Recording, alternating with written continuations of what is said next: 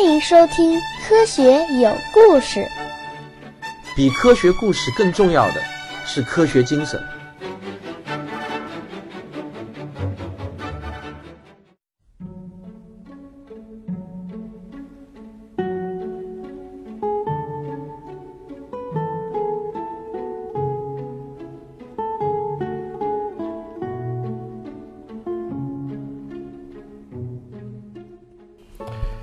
时间的形状，相对论实话。各位同学，我相信，因为前面你已经有了一次时间膨胀的这样的一个经历，在看到空间收缩的这样的一个结论后，我相信你已经能够平静的接受了。时间膨胀其实就是时间变慢的一种比较酷的说法啊，很多书都喜欢这么说，所以呢，我也就附庸风雅，用时间膨胀这样子的说法。下面呢，我想举例子来说明一下这个空间收缩的效应跟速度的关系到底有多大。那么不举一些例子呢，你始终不会有一些直观的感受。比如说吧，一辆时速三百公里的高铁火车从你身边开过，它的长度会收缩多少呢？你算一下，大约是收缩了十的负十三次米。这是多少长呢？差不多就是一根针尖的千万分之一的长度。人类到目前为止还不具备这样的测量精度呢。但是如果你能坐上一艘速度达到了零点九九九九九 c 的宇宙飞船啊，九呃五个九，那么收缩的效应就很可观了。在地面上的亲人将看到你被压缩了二百二十四倍，你和飞船都会变成一个很扁很扁的玩具模型了。但是在飞船中的你呢，却是不会有任何的感觉的。我们所说的收缩，是指一个参考器相对于另一个参考器的收缩效应。在飞船没有发射的时候，你拿一把尺子丈量出飞船的长度，比如说是十米。那么飞船飞起来以后呢，你用这把尺子再一量，其实还是十米。尽管地面上的亲人看到飞船压缩成了玩具模型，但你的这把尺子也同样的被压缩了。随着你的宇宙飞船运动的一切物体，其实都缩短了。这个就是我们常常在一些讲相对论的书上说到的中慢尺缩的效应。我们勤奋的小爱已经通过了两个基本原理，推导出了同时性的相对性、时间膨胀、洛伦兹变换、空间收缩这么几个推论，但他并没有停止非凡大脑的思考活动。紧接着，他又从洛伦兹变换推导出了新的速度合成公式。这个公式可以解决你脑袋中可能会冒出来的若干个疑问，比如你可能会有这样子的疑惑：如果两艘飞船，一艘朝东飞，一艘朝西飞，飞船的速度都达到了零点九 c，那么从其中一艘飞船看另外一艘飞船，岂不是另一艘飞船的速度可以超过光速了吗？第二个疑问可能是这样：如果我从一艘速度达到零点九 c 的飞船上再发射一艘速度为零点九 c 的飞船，啊，或者也可以是导弹。那地面上看到第二艘飞船或者这颗导弹的速度，岂不是也应该超过光速了吗？我想你之所以还会有这样子的疑惑啊，那是因为牛顿时代建立起来的速度合成公式，也就是 W 等于 u 加 v，在你的脑海中仍然是一个天经地义的常识，而且这个常识在你的脑袋中非常的顽固。但是你要想。牛顿的经典物理学其实已经在爱因斯坦的两个原理下崩溃了，几乎所有的公式都需要修正，都需要考虑光速这个看似不搭嘎的东西。让我们来看一下爱因斯坦推导出的新的速度合成公式是怎样的啊？这个公式有一点复杂，我来念一下。首先，我们把合成后的速度设为 w，那么这个 w 呢，就等于一个分子除以一个分母，分母是 u 加 v。也就是你要合成的两个速度 u 和 v，那么这个分母是什么呢？分母是一加 u 乘以 v 除以 c 的平方。你仔细一看就会发现，当 u 乘以 v 远小于 c 的时候，这个公式就近似于等于经典速度合成公式，也就是 w 等于 u 加 v。现在我们把前面举的那两个例子来套用一下这个新的速度合成公式，看看会是怎么样。也就是 W 等于零点九 c 加零点九 c 除以一加零点九 c 乘以零点九 c 除以 c 方等于一点八 c 除以一加零点八一，约等于零点九九四四 c。你看，不论你速度多快，两个速度的合成速度最终都超不过一个 c。哪怕两束光背道而驰，利用这个速度合成公式简单一算，结果合成后的速度仍然是 c。当然了，其实这个公式本身就是在光速不变的基础上推导出来的。但我想说，这绝对不是文字游戏啊，这在物理学中叫做自洽性，它也是非常重要的一条物理法则。到此为止呢，爱因斯坦对自己的思考和得出的推论就比较满意了。他把抽屉里演算用过的草稿纸全都翻了出来，还好，最关键的几张纸都还在，没有被卷上烟丝当做香烟给抽掉。在爱因斯坦呢，他就有这个用草稿纸当卷纸、卷烟纸的习惯，以至于他当初演算的众多草稿纸呢，都这么白白的被烧掉了。从我们今天的眼光来看，这烧钱烧的可够厉害的。其实每张草稿纸没准都能在拍卖会上拍个好价钱。爱因斯坦呢，就整理了一下自己的劳动成果。他写下来了这么几条：第一，相对性原理，在任何惯性系中，所有物理规律保持不变；第二，光速不变原理，光在真空中的传播速度恒定为 c；第三，同时性的相对性；第四，洛伦茨变换；第五，时间膨胀；第六，空间收缩；第七，新的速度合成公式。爱因斯坦用了五周的时间，就把以上这些成果写成了一篇论文，题目叫做《论运动物体的电动力学》。一九零五年的六月底，爱因斯坦将这篇论文投给了德国的学术期刊《物理学年鉴》。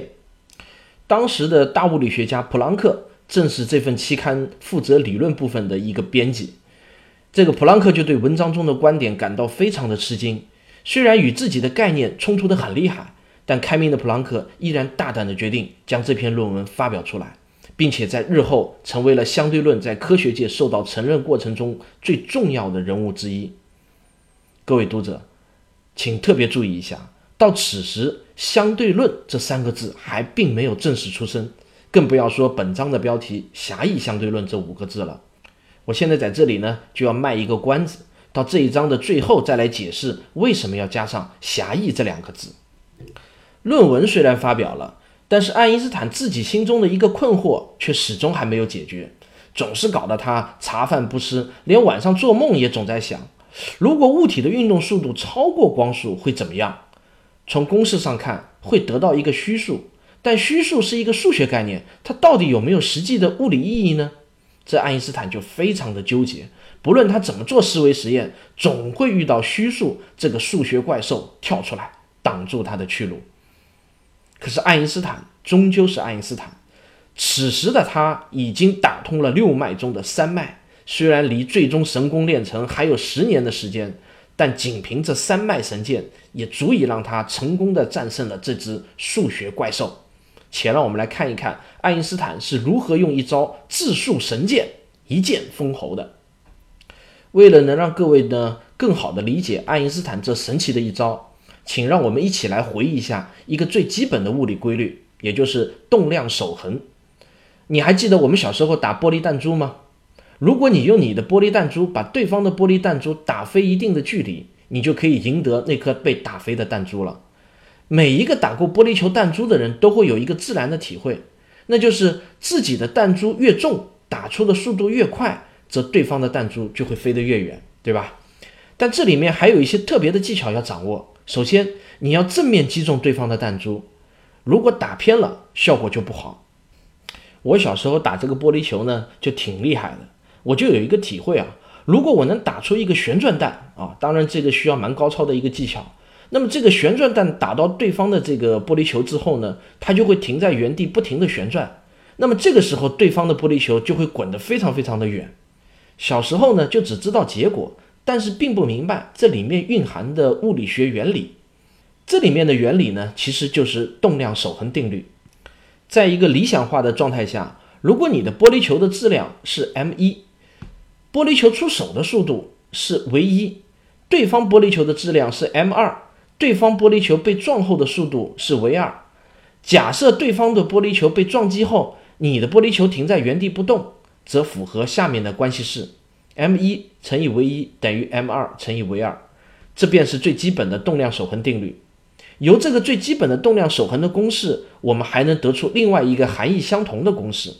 比如有一个物体的质量是 m 零，以速度为零运动，在运动中途呢，由于某种原因，比如说某个定时断开的机关，这个物体呢突然一分为二了，分成两个质量为 m 一和 m 二的物体，分开后的速度分别是 v 一和 v 二，则它们之间也要符合动量守恒定律。如果用公式写出来就是这样：m 零 v 零等于 m 一 v 一加上 m 二 v 二。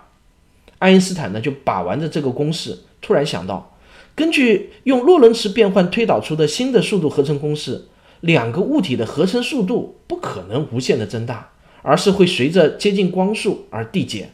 那么为了满足动量守恒，质量 m 的数值就必须也要增大。爱因斯坦想到了，马上就动手。他很快就利用洛伦兹变换和动量守恒定律，得出了下面这样子的一个公式：m 等于 m 零除以根号 e 减 v 方除以 c 方。在这个公式中，我们又看到了那个熟悉的相对论因子。这个公式如果改写一下，就是 m 等于伽马 m 零。这个公式正是爱因斯坦解决超光速问题的神奇一招——质数神剑。通常我们也把它叫做质数关系式。用来表明质量和速度之间的关系。这个公式中的 m 零表示物体相对静止时的质量，m 表示物体以速度为运动后的质量。一看到 m 零旁边有我们的老朋友伽马，你一定马上就能反应出来。这就是说，物体运动的速度越快，质量也就会相应的变得越大嘛。我想牛顿他老人家此时如果地下有知的话，必定又会睁大惊恐的眼睛，暴怒道。这个世界疯了，在牛顿力学中，所有的定律都隐含着这样的一个前提，那就是物体的质量是不变的。我们用小球做实验，不论这个小球是在岸上还是在船上，不论是在实验室里还是在山顶上，它的质量是多少就是多少，根本不需要我们去重复的称量。结果现在，爱因斯坦居然告诉我们，物体的质量并非是恒定不变的，质量也是相对的。这就跟没有什么绝对的快慢，没有什么绝对的长短一样。对不起，也没有什么绝对的质量大小。呃，如果看过《三体》的朋友都应该还记得啊，在《三体二：黑暗森林》中就有这样子的一个情节：一个外星文明用一个玻璃球大小的物体击毁了另一个外星文明的太阳。其中的理论正是这个质数关系式。当玻璃球的速度接近光速的时候，其相对论质量就会变得无比巨大，足以击毁一颗恒星。啊，如果没有看过《三体》的朋友，可以去读一读这部中国科幻界的扛鼎之作。讲到这里啊，可能会有人在心里嘀咕啊，哎，你是不是跑题了？你还没有讲清楚为啥爱因斯坦用这个质数关系式就杀死了那只数学怪兽，也就是那个虚数。这个公式跟超光速到底有什么关系吗？抱歉啊，我一想到《三体》就开始神游宇宙了。你还记得那个牛顿第二定律吗？物体的加速度和受到的力成正比，和质量成反比。通俗的来讲呢，就是你要把一个物体推的运动起来，物体的质量越大，你要用到的力就越大。这个很好理解，是吧？你想想，这个质数关系式告诉我们什么呢？是不是在说明物体的运动速度越快，那么它的质量就越大，而要推动它加速的力就必须变得越大？当物体的速度无限接近光速的时候，质量也会逐渐变得无穷大。那么显然，要推动它继续加速的力也必须变得无穷大才行。对不起，无穷大的力是不存在的，谁也不可能创造出无穷大的力。你就是把全宇宙的能量都集中起来，那也比无穷大还要小一点嘛。这就证明了，没有任何有质量的物体的运动速度能达到光速，连达到都不能。更别说超过了。那光本身呢？光本身怎么就能达到光速呢？因为光在静止时没有质量，也就是我们常说的光的静质量为零，所以它就能达到光速。我们这个关于超光速的话题还没有讲完，我还要解决一些你心中的疑惑。爱因斯坦说的没有物体的运动速度能超过光速，如果更准确的表达的话。它指的是没有能量和信息的传递速度能超过光速。如果失去了这个前提，那么超光速的东西可就多了。比方说，你在地面上插一根棍子，然后用一只手电筒去照这根棍子，然后在棍子后面很远很远的地方，比方说，在阿凡达居住的潘多拉星球上放一个白板，理论上这根棍子的影子就会出现在这个白板上。这个时候，你把手电筒轻轻转过一个角度，那么远在潘多拉星球的影子就会迅速的移动。可以想象，只要距离足够长，这个移动速度它就会超过光速。这个思维实验呢，有一个很酷的名字，叫做暗影之极，但它其实并不违反相对论。因为首先，影子并不能存储能量，所以这里并没有能量的传递。然后我们再来看看，通过这个暗影之极能不能传递信息呢？你可能想，如果我在棍子上用刻刀小心地刻一个空心字“位”，然后用影子组成的这个“位”在潘多拉星球上，不就能以超光速传递了吗？我非常佩服你能想到这个点子啊！但是这个方法真的就能让潘多拉星球上的两个人超光速的传递信息吗？好。那么就让我们来设想，在潘多拉星球上，男主角杰克站在白板的这头，女主角娜塔莉站在白板的那头。现在，杰克跟娜塔莉在分手的时候约好，如果看到一个三的影子，表示我们三点开始进攻人类的基地；如果看到一个四的影子呢，就表示四点开始进攻。杰克在前方侦察完敌情，然后他就决定我们四点开始进攻。现在他要把这个信息传递给娜塔莉。可麻烦的是，杰克必须先告诉远在地球的我，赶紧把四的影子扫过去。杰克跟我之间的信息传递马上又碰到了光速极限问题，因此四点进攻的消息依然无法突破光速的极限。呃，这里讲句题外话啊，关于这个暗影之极的例子呢，我是在某一期的新发现杂志上看到的，在那期杂志上呢，有一篇专门介绍暗影之极的一篇文章，但是我觉得呢，写的不是很透彻。于是呢，我又在网上搜索了很多关于暗影之极的一些文章，但说老实话呢，都并没有讲得非常的透彻。我自己在理解和思索了一番以后呢，就写下了上面的这样子一段文字。但是说老实话，这段文字呢，我始终并不是特别的满意，因为我总感觉并没有把暗影之极这个例子给它讲透。其实我自己心中呢，也是有一些疑惑，没有完全的解决掉。如果有哪位听众对此有十分相当的研究的话呢，也不妨留言跟我来探讨一下暗影之极这个例子。好，我们回到正文啊。如果取消了能量和信息传递这个前提，要得到超光速，还有更简单的办法。比方说，你找一个晴朗的夏夜，站在满天繁星下面，脚尖点地，来一个轻巧的三百六十度大旋转，那么可就乖乖不得了了，整个宇宙都在你的眼中转了一圈。这宇宙的转动速度何止是光速啊，简直就是雷神托尔的速度，简称为神速了。对不起，你可以认为这种神速是超光速运动，但这并未违反相对论，因为没有实际的信息和能量在这个运动中传递。居然十八楼还有蚊子。总之，自从爱因斯坦得出了能量和信息的传递无法超过光速之后呢，就有无数的聪明人设计了各种各样的思维实验。经常有人宣称自己成功的设计出了超光速信息传递的方案，可惜除了那种死不认账的自恋狂之外，所有的方案都经不起推敲。不过到了1982年，法国人阿斯派克特领导了一个实验小组，成功的做了一个可能会在历史上成为第二个 MM 实验的特殊实验。这个实验的名称叫做 EPR 实验。实验结果把相对论关于光速极限的推论逼到了墙角。请大家注意我的用词啊，是逼到了墙角。有意思的是呢，这个实验正是以爱因斯坦为首的三个科学家，E 代表爱因斯坦，P 代表波多尔斯基，R 则代表罗森，他们三个人一起提出的。最初只是一个思维实验，爱因斯坦他们的目的是为了嘲笑当时出生没有多久的量子理论有多荒谬。因为在这个思维实验中，按照量子理论的说法，两个基本粒子。居然可以在相隔很远的距离时，在光速都来不及跑完的时间内，互相知道对方的自旋状态。爱因斯坦和另外两个科学家就这么嘲笑道：“哈哈，你们看看这有多荒谬！量子理论居然发明了超光速的信息传递。”这个思维实验是一九三五年提出来的，当时的爱因斯坦早已经是物理学界的大权威了，只是当时的技术条件呢，根本就无法实现这个 EPR 实验。所以，爱因斯坦他们就可以很自信地嘲笑那些以波尔为首的年轻的量子理论物理学家们。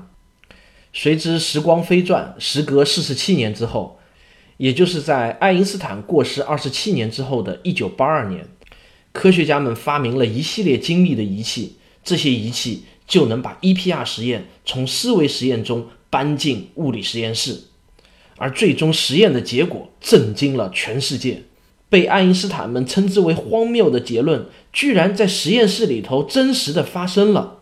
量子理论和相对论的矛盾彻底被激化。EPR 实验到底有没有违反相对论？这个话题引发了从物理学界到民间科学家们旷日持久的热烈讨论。关于这个话题，我们还将在第九章中详细说到。但是，直到今天为止，人类所发现的所有可能突破光速极限的实验，几乎全都是在微观基本粒子尺度上的。因此，光速极限仍然是我们这个看得见、摸得着的宏观世界中最可靠的一条理论。好了，这一期我就为大家讲到这里。下一周科学有故事，接着为您讲爱因斯坦和他的相对论。我是卓老板，我是吴京平，我是汪杰，我们是科学声音。